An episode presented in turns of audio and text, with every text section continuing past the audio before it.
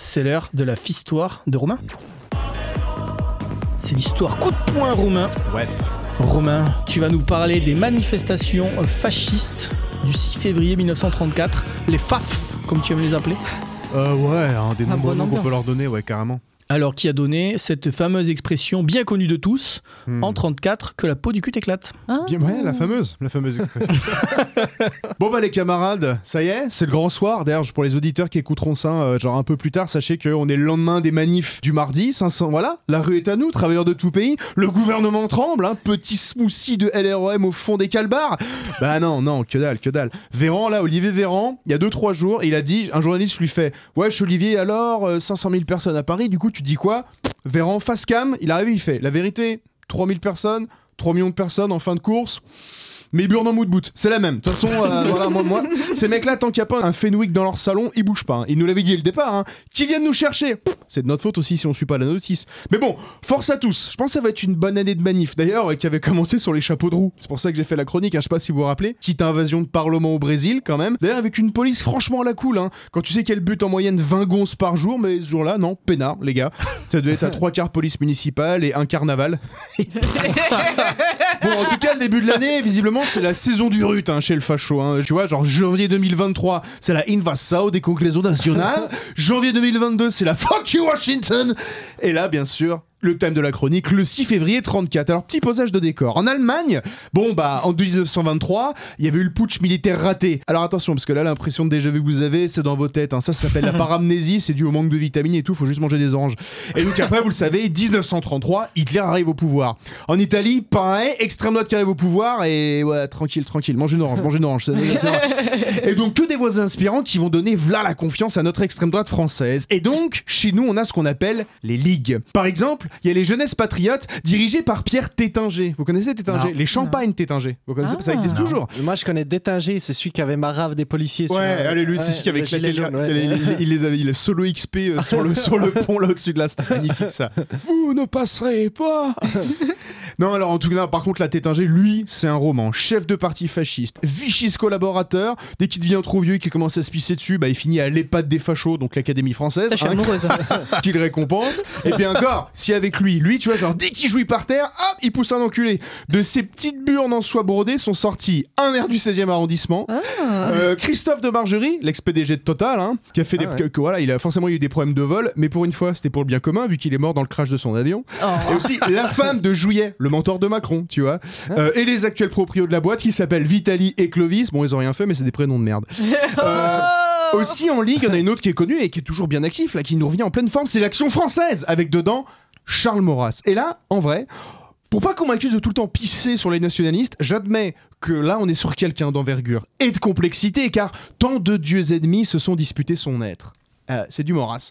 Ah, c'est autre chose que j'ai Zemmour où je dis euh, C'est la conscience de la France, Charles Martel. ah, je. Bah oui, les gars, faut arrêter de sniffer la culotte à Jeanne d'Arc. Un 1430, c'est une sacrée cuvée, c'est pas pour les petits bras.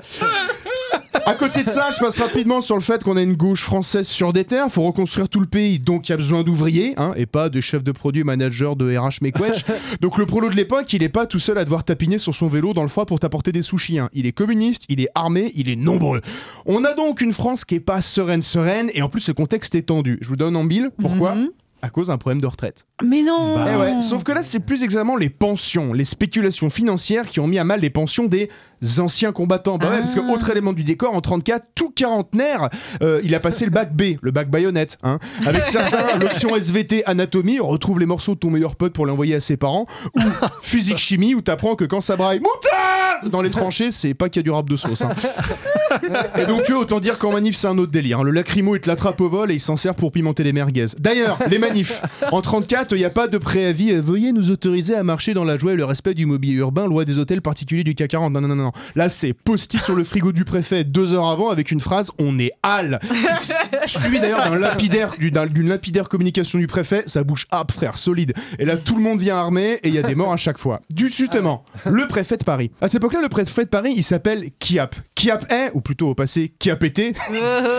C'est un gars de droite qui arrive à ce moment-là à tenir à peu près tout le monde, mais en fait, le gouvernement de la Troisième République, qui est un peu à gauche avec Daladier, va commettre l'erreur de le virer dans le cadre d'une grande purge. Et là, ça pète. Manif monstrueuse contre et pour Cap. Il y a peut-être 50 000 manifestants, il y a du coco, il y a du fafa, mais ce jour-là, c'est l'extrême droite qui va prendre le dessus et qui fonce pour prendre le Parlement. Faut voir qu'en face des flics, là, t'as une foule qui a des flingues, qui a des barres de fer, qui mettent des lames de rasoir au bout de leur canne et qui lâchent des roulements à billes pour faire tomber les chevaux. Et ils savaient Bah. s'amuser. Hein. Ah ouais, bah ça va faire relativiser. Quand tu vois qu'aujourd'hui, les Schmitt, ils font leur pleureuse alors qu'ils sont protégés comme le chevalier Bayard et armés comme Schwardy, c'était un autre délire. À la fin, là, ça fait une quinzaine de morts et des milliers de blessés. Le gouvernement de Daladier, du coup, se fait dans le froc, s'effondre et le gouvernement qui suit met un poil la barre à droite dans la mesure où dans le gouvernement, il y a Pétain et Laval. Oh. Ça, des petits indices. Euh, donc l'extrême droite a gagné, à défaut de faire tomber la République, elle l'a fait plier. Sauf que. Sauf que la vue de milliers de fachos en train de rouler les mécaniques sur la Concorde, il y en a que ça a réveillé. Deux ennemis mortels qui s'étaient pas serré la main depuis leur scission en 1920 au congrès de Tours, la SFIO, l'équivalent de la LFI si tu veux, et le PCF vont s'unir. L'électrochoc antifasciste a mené la gauche à s'allier. Vous le savez, c'est l'origine du Front Populaire. Donc en gros voilà, nous voilà, le gouvernement il nous a fait, il a fait ouvertement le choix de nous laisser que la rue pour décider de nos vies et de nourrir de la main moite de l'abject Darmanin les appétits de l'extrême droite. Donc voilà où nous sommes, États-Unis, Brésil, Allemagne, l'électrochoc de l'antifascisme il est bientôt à venir chez nous. Mais j'ai espoir et je vais même terminer par une citation. Aucune origine n'est belle. La beauté véritable n'est qu'au terme des choses. Et ça, c'est du Charles Maurras. Je vous remercie. Oh. Bravo. Romain, c'est le papa. hein. Abonnez-vous, likez et partagez notre podcast Louis 1664 à retrouver bien évidemment en intégralité sur vos applications de podcast préférées. Louis 1664, c'est l'émission Histoire et Humour. Josquin, Romain, Rémy et leurs invités vous accueillent à leur table pour donner à l'histoire la saveur d'un apéro entre amis.